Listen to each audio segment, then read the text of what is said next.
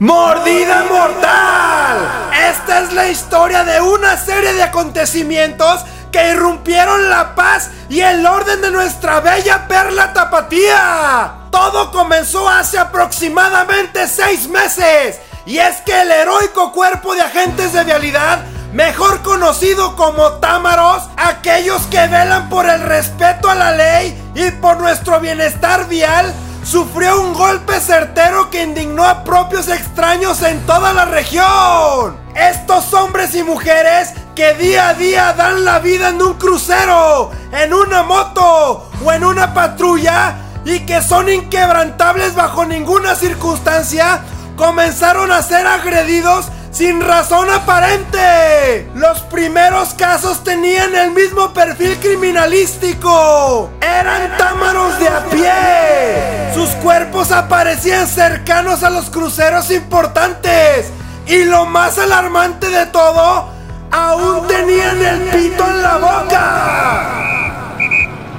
Debido a que los oficiales que andan a pincel pertenecen a la casta más baja del organigrama, las 300 víctimas pasaron desapercibidas y los oficiales eran sustituidos rápidamente por ciudadanos a los que les daban un chaleco color azul, unos lentes ray de gota y un pito nuevecito.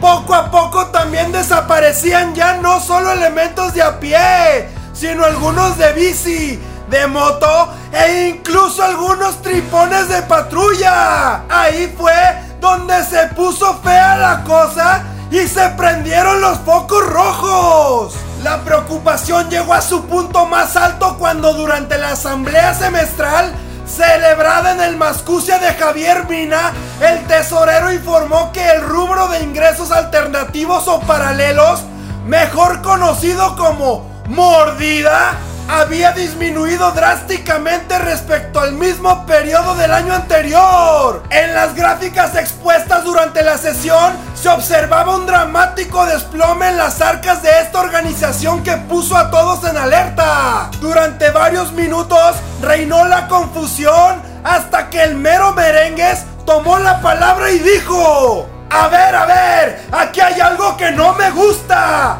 Creo que es tiempo de echar mano de nuestros amigos los coyotes para saber qué está sucediendo. Inmediatamente, la organización de Coyotes Unidos por la Transparencia, AC, movilizó a sus mejores elementos y dieron con el autor de semejantes atrocidades. El culpable respondía al nombre de Eduardo Fidencio Robledo, mejor conocido como el Eduard. En cuanto los coyotes psicólogos comenzaron a indagar en su pasado, dieron pie con bola. Y es que el Edward era hijo de un afamado agente vial con más de 30 años en servicio, el cual había sido muy cruel en la crianza de este pobre muchacho, debido a que para todo le pedía mordida, al baño, para abrir el refri, para prender el boiler,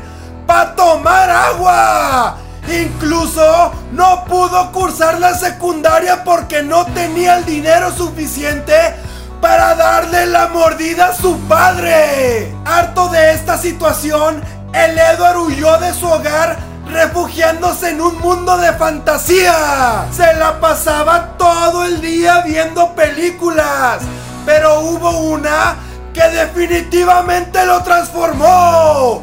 La saga de Crepúsculo. Repentinamente comenzó a sentirse uno de ellos, a vestirse como uno de ellos y en consecuencia alimentarse como uno de ellos. Deseoso de sangre ajena y buscando vengarse del trauma impuesto por su padre, diseñó su modus operandi. Salir en su Hikari 87 cometer una infracción de tránsito y al ser detenido decirle al oficial, no nos podemos arreglar de otra forma.